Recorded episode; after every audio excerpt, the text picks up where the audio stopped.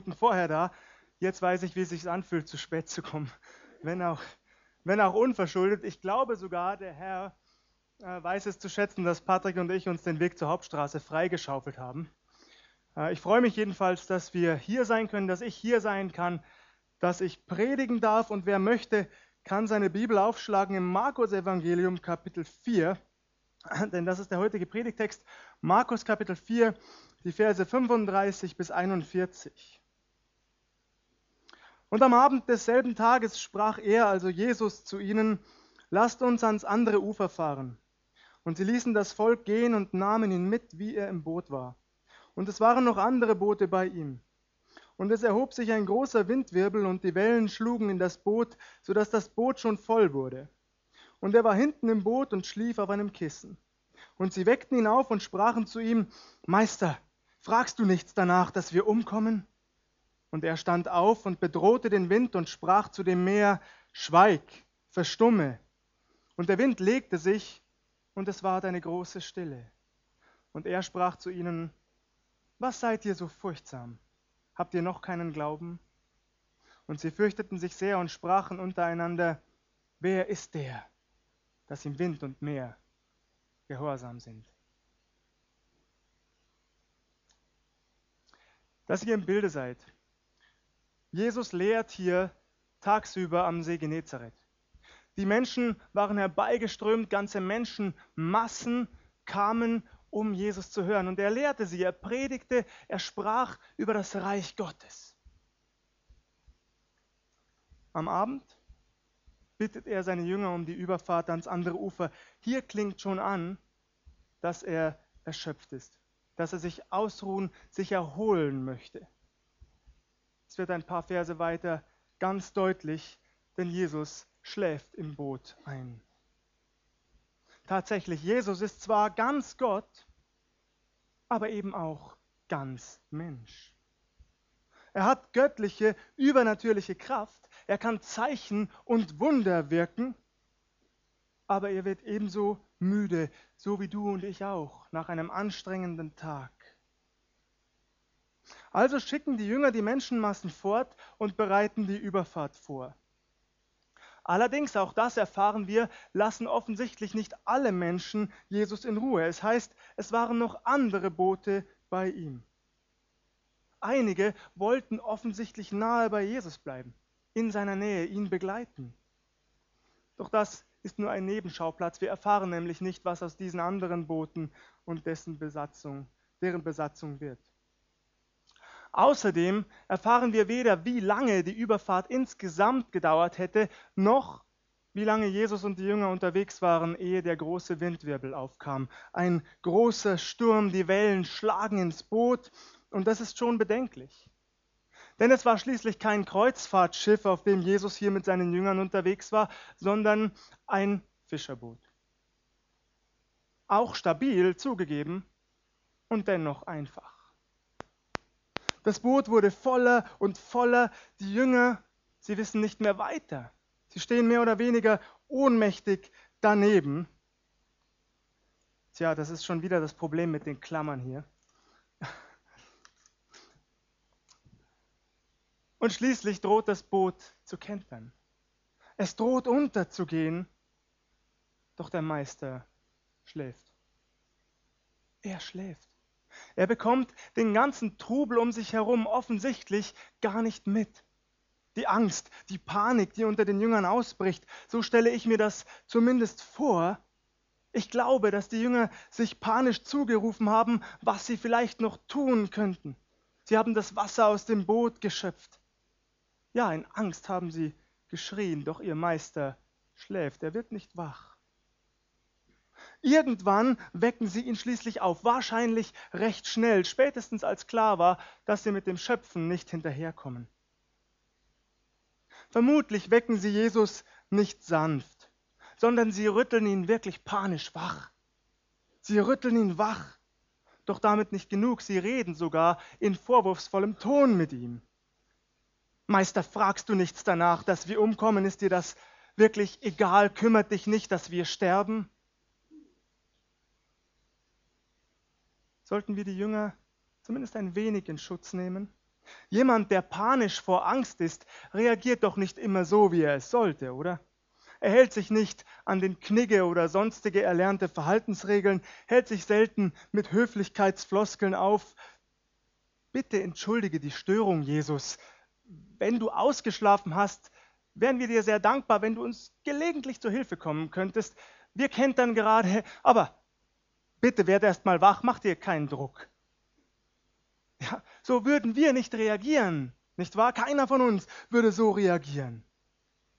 Wenn in einem Gebäude ein Feuer ausbricht, dann will jeder so schnell wie möglich dort hinaus. Das ist ganz klar, das ist menschlich.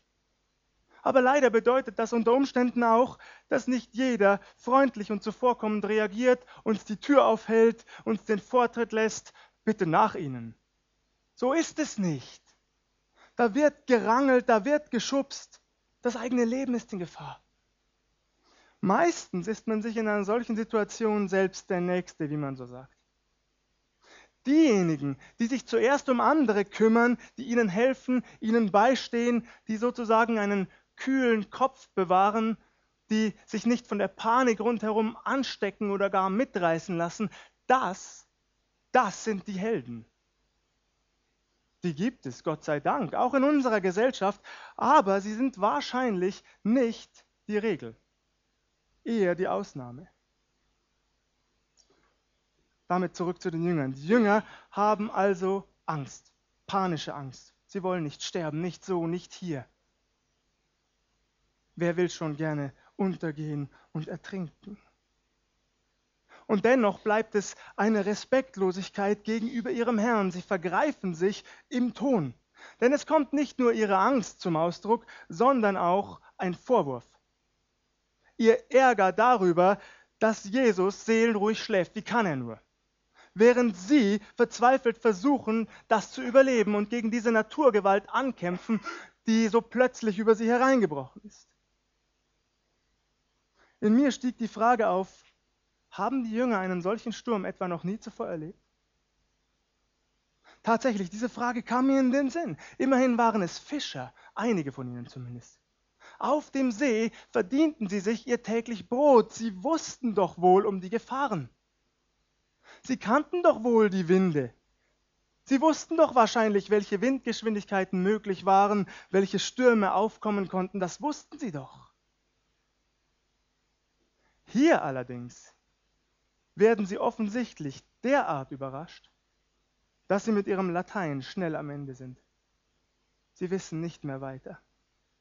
Deshalb wecken sie ihren Meister rüde auf. Zugegeben, der Text beschreibt nicht alles bis ins kleinste Detail. Wir erfahren auch, auch nicht, ob Jesus sofort hellwach war oder sich zunächst müde und verschlafen die Augen reibt. Hier ist der Text ganz sachlich. Es heißt einfach nur, und er stand auf.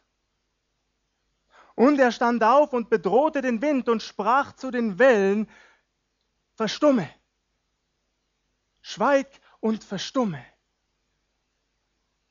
Spannend ist, dass Jesus hier dasselbe Wort gebraucht, das er ein paar Kapitel vorher benutzt, um einen Dämon aus einem Menschen auszutreiben, um einen Dämon zum Verstummen zu bringen verstumme und fahre aus von ihm, spricht Jesus zu diesem Menschen, zu dem Dämon im Menschen.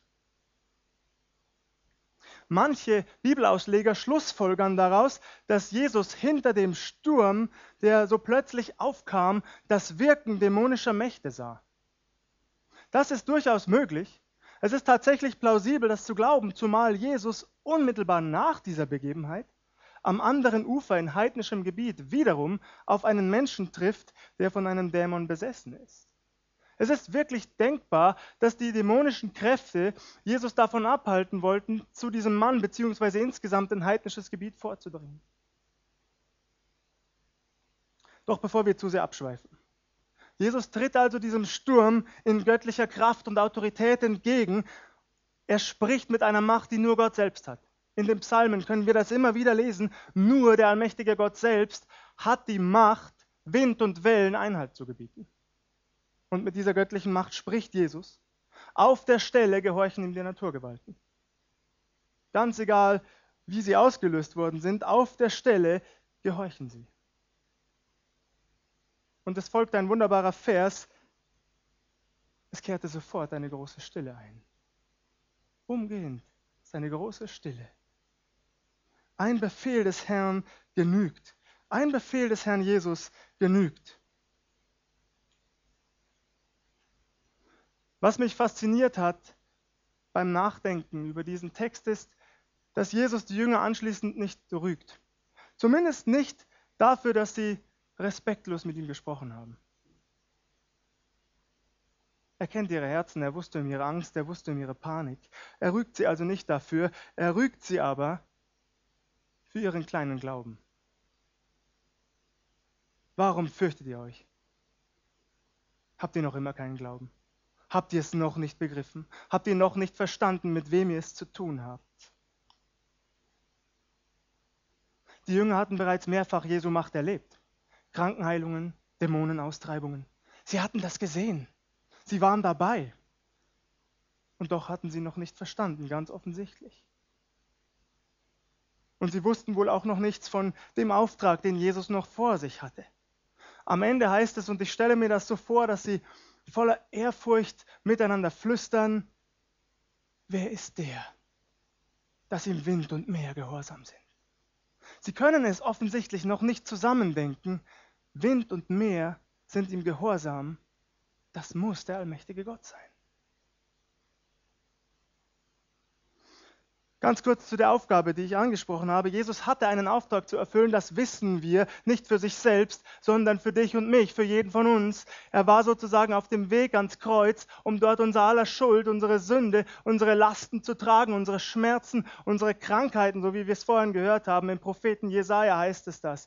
Jesus trägt all das am Kreuz für dich und mich. Und eines steht fest, kein Wind, keine Wellen, kein noch so starker Sturm konnte Jesus davon abhalten, diesen Auftrag zu erfüllen.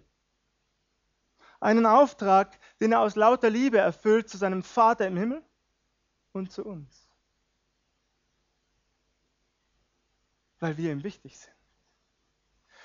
Genau deshalb dürfen wir die Geschichte bitte auch nicht missverstehen, so nach dem Motto, solange Jesus nur mit in unserem Lebensboot sitzt, passiert uns nie etwas Schlimmes. Schön wär's. Aber so ist die Geschichte definitiv nicht gemeint. Wir dürfen daraus nicht ableiten, dass uns nie und nimmer etwas Leidvolles widerfährt. Aber wir dürfen durchaus den Zuspruch und die Ermutigung hören, die zumindest für mich deutlich anklingt. Und diese Ermutigung lautet, Jesus ist immer da. Jesus ist immer da.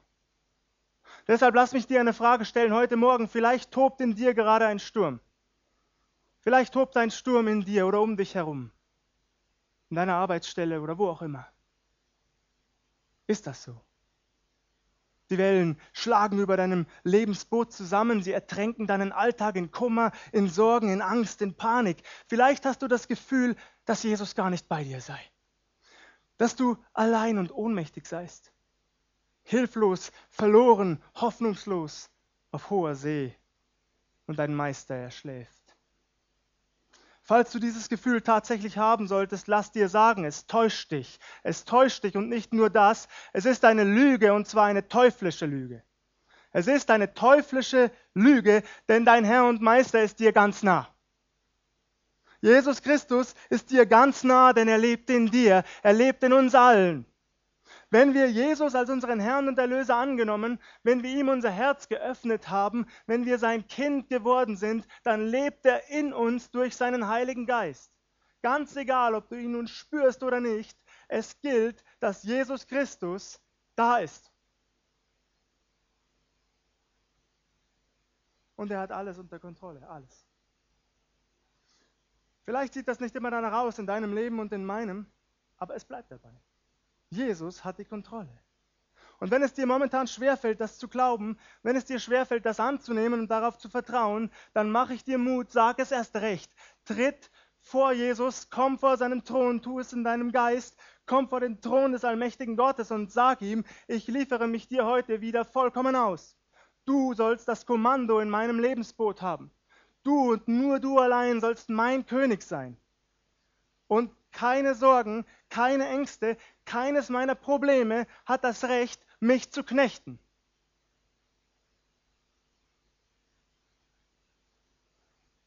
Und dann hör auf seine Stimme. Lass den Auferstandenen zu dir sprechen. Lass ihn reden, den allmächtigen, lebendigen Gott mitten in dein Leben hinein. Lass ihn sprechen zu dem Sturm, der in dir tobt. Hörst du seine Stimme? Es ist eine Stimme, die mit Vollmacht und Autorität spricht und gebietet, schweig und verstumme.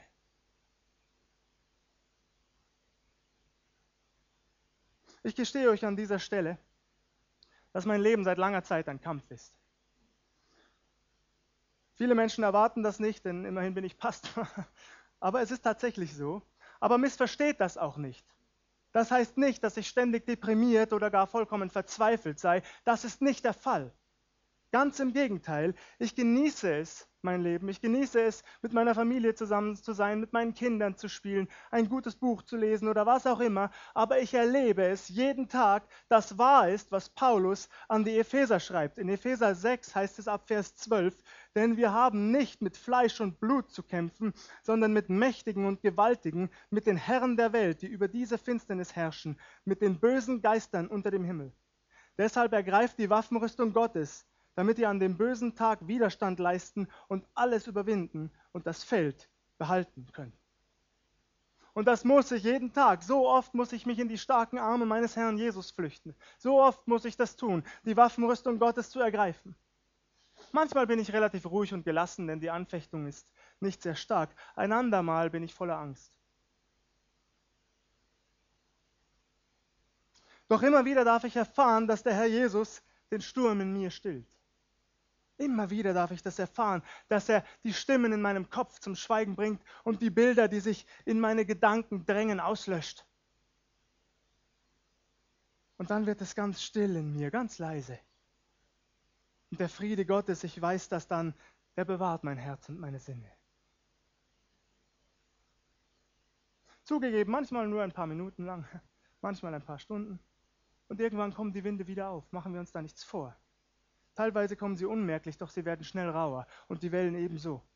Und dann muss ich wieder zu meinem Herrn gehen und mich wieder in seine Arme werfen, mich wieder auf seine Stärke besinnen, mich auf sein Wort stellen, auf dieses Wort, das felsenfest und unerschütterlich gilt in deinem und in meinem Leben.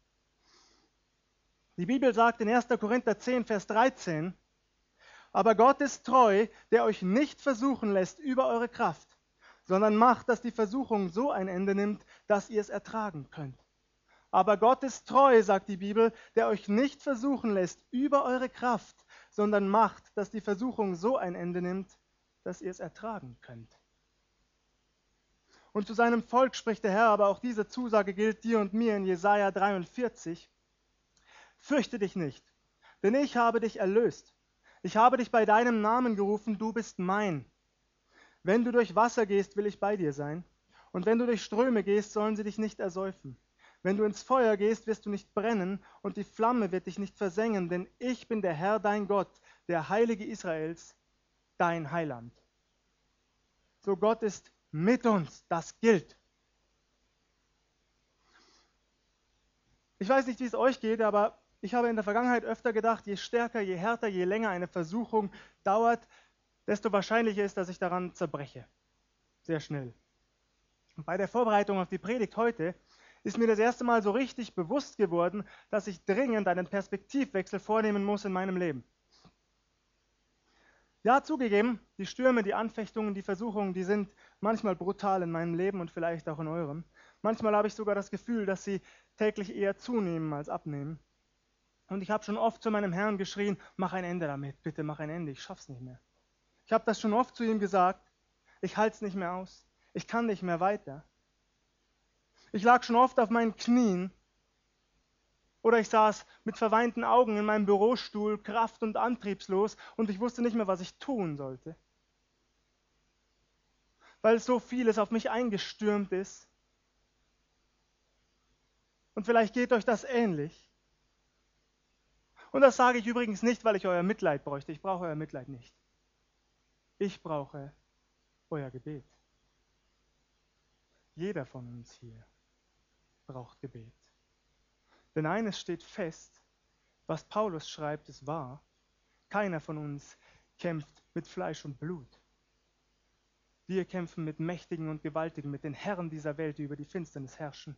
Wir kämpfen mit den bösen Geistern unter dem Himmel. Und daher bitte ich uns, dass wir niemals nachlassen, füreinander einzutreten vor dem Thron des heiligen Gottes und uns gegenseitig ins Gebet zu nehmen, dass wir diese Stürme und die Anfechtungen, die Versuchungen in unserem Leben überstehen können an Gottes Hand, denn wir werden sie nur an Gottes Hand überstehen.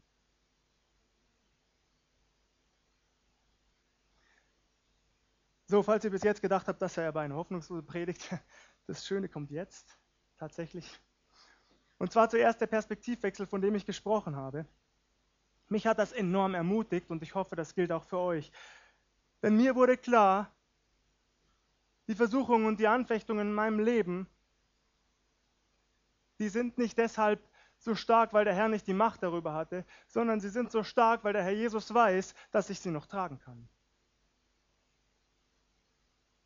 Jesus Christus traut dir und mir zu, dass wir manches ertragen und erleiden können in unserem Leben um seinetwillen, damit unsere Beziehung zu ihm stärker wird. Und er weiß genau, wie viel wir tragen können. Er weiß das ganz genau. Und darauf habe ich mich besonnen. Ich glaube, der Gedanke kam vom Heiligen Geist, denn ich selber komme auf so schlaue Gedanken nicht.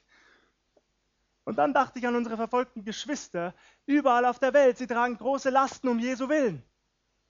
Sie werden verfolgt, sie werden gefoltert, sie werden getötet um Jesu Willen. Und sie können all das ertragen, Monate oder Jahre lang, weil sie eines ganz genau wissen, dass der Herr Jesus in ihnen lebt und mit ihnen geht, weil sie felsenfest sind in seiner Hand.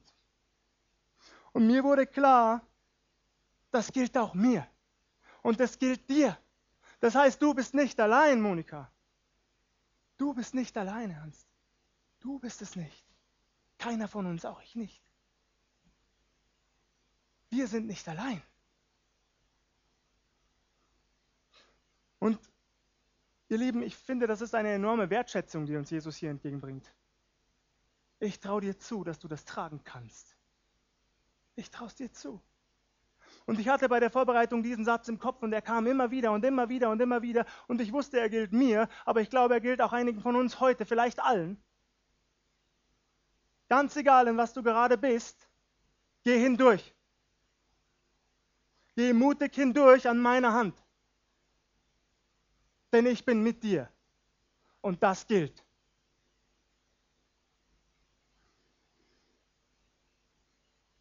Jeden Tag darf ich das erleben, dass mir der Herr die Kraft gibt zu widerstehen. Ich falle auch, ich bin kein Heiliger, aber ich darf wieder aufstehen und ich merke, dass ich die Kraft habe, mehr und mehr dieser Anfechtungen und Versuchungen in Gottes Hand zu widerstehen. Und dafür gebührt ihm Lob und Dank. Und so paradox das klingt, mittlerweile freut mich sogar auf irgendeine absurde Art und Weise, dass ich in Anfechtungen gerate. Denn das bedeutet ja, dass ich auf dem richtigen Weg bin. Denn der Satan wird eines versuchen, die, die mit Jesus gehen, davon abzuhalten, dass sie es tun. Die, die sich wünschen, dass die Beziehung zum Herrn Jesus immer tiefer wird, die wird ihm noch mehr, noch mehr versuchen. Schau dir die schöne Frau da drüben an. Wäre es nicht besser, wenn das deine wäre? Sieh mal, der Nachbar hat ein großes Haus gebaut. Sei neidisch auf ihn. Das, hat er doch nicht verdient. So fängt es an, hier fängt es an. Gottesdienst am Sonntagmorgen. Schlaf lieber aus, die Woche war hart. Leg dich noch mal hin. Bibel lesen, Pff, lass mal. Ist nicht so wichtig. Dann schaffst du dein Tagwerk nicht. Hauskreis? Ach, aber nein. Nein, nein.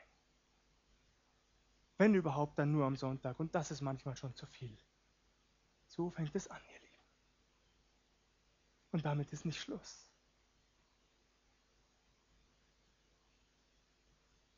Der Teufel will nicht, dass unsere Beziehung zu unserem Herrn Jesus immer tiefer und tiefer wird. Der Teufel will nicht, dass die Frucht des Heiligen Geistes in uns und durch uns immer mehr Gestalt gewinnt. Das will der Satan nicht und er wird alles versuchen, das zu verhindern. Alles. Aber die Bibel sagt auch, dass ihm das nicht gelingt, denn im Jakobusbrief heißt es,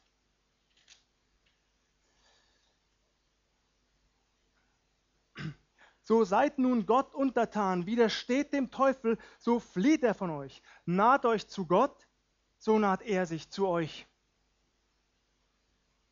Wir dürfen den Herrn um die Kraft und die Stärke bitten, Versuchungen und Anfechtungen zu widerstehen. Und je mehr Anfechtungen wir überstehen, desto mehr wird der Satan vor uns fliehen. Ihr Lieben, ich mache uns Mut heute Morgen, dass wir uns dem Herrn Jesus wieder voll ausliefern. Und dass wir dann erleben, dass sich alles beugen muss unter das Wort des lebendigen Gottes, wenn er spricht. Alles. Denn er ist der Schöpfer, sei es Naturgewalt oder Anfechtung. Völlig egal, wenn Gott ein Wort spricht, genügt das. Und ich mache uns Mut, dass wir uns auf Jesus werfen, immer wieder neu und dass wir das erleben. Und die Bibel geht sogar noch weiter. Sie sagt, am Ende werden sich nicht nur Naturgewalt oder Dämonen unter Jesus beugen, sondern sogar alle Menschen werden sich beugen. Im Philipperbrief heißt es, Kapitel 2 ab Vers 9, darum hat ihn auch Gott erhöht und hat ihm den Namen gegeben, der über alle Namen ist, dass in dem Namen Jesu sich beugen sollen aller derer Knie, die im Himmel und auf Erden und unter der Erde sind, und alle Zungen bekennen sollen, dass Jesus Christus der Herr ist, zur Ehre Gottes, des Vaters. So ist es. Er ist der Herr, unser Herr Jesus. Und er lädt dich ein heute Morgen, ganz egal, wie lange du ihm schon nachfolgst, ganz egal, ob du schon lange Gemeindemitglied bist oder zum ersten Mal hier, völlig egal. Jesus lädt dich ein, komm heute zu mir und lass mich den Sturm, der in dir tobt, stillen. Gelobt sei Gott dafür. Amen.